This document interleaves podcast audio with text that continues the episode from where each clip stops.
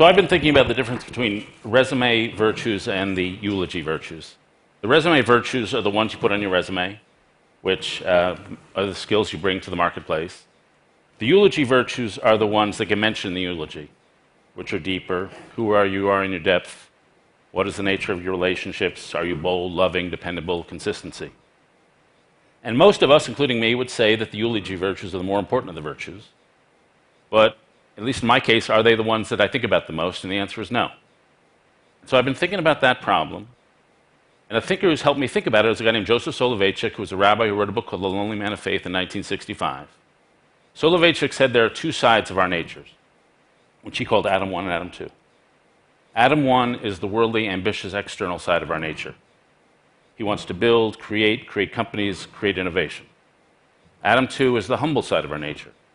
Adam 2, not only to do good, but to be good, to live in a way internally that honors God, creation, and our possibilities. Adam 1 wants to conquer the world. Adam 2 wants to hear a calling and obey the world. Adam 1 savors accomplishment. Adam 2 savors inner consistency and strength. Adam 1 asks how things work. Adam 2 asks why we're here. Adam 1's motto is success. Adam 2's motto is love, redemption, and return. And Soloveitchik argued that these two sides of our nature are at war with each other, where you live in perpetual self confrontation between the external success and the internal value. And the tricky thing I'd say about these two sides of our nature is they work by different logics.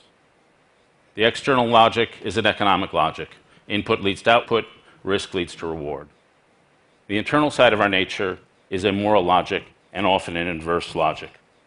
You have to give to receive. You have to surrender to something outside yourself to gain strength within in yourself. You have to conquer the desire to get what you want. In order to fulfill yourself, you have to forget yourself. In order to find yourself, you have to lose yourself. We happen to live in a society that favors Adam 1 and often neglects Adam 2. And the problem is that turns you into a shrewd animal who treats life as a game and you become a cold, calculating creature who slips into a sort of mediocrity where you realize there's a difference between your desired self and your actual self. You're not earning the sort of eulogy you want, you hope someone will give to you. You don't have the depth of conviction. You don't have an emotional sonorousness.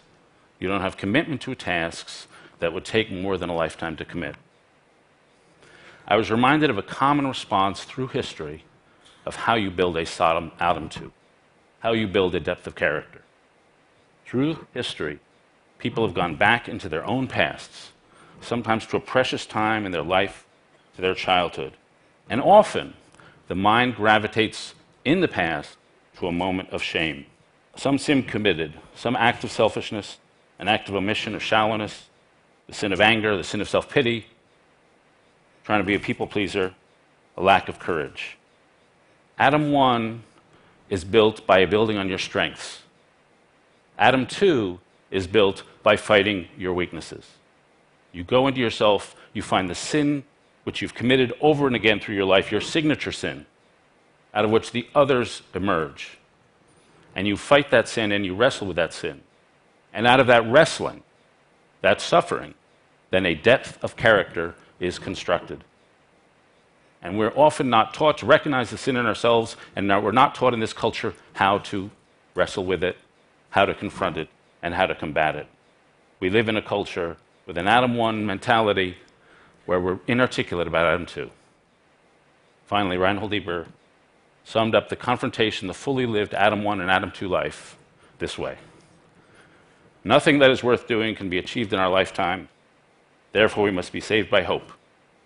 Nothing which is true or beautiful or good makes complete sense in any immediate context of history. Therefore, we must be saved by faith. Nothing we do, however virtuous, can be accomplished alone. Therefore, we must be saved by love. No virtuous act is quite as virtuous from the standpoint of our friend or foe as from our own standpoint. Therefore, we must be saved by that final form of love, which is forgiveness. Thanks.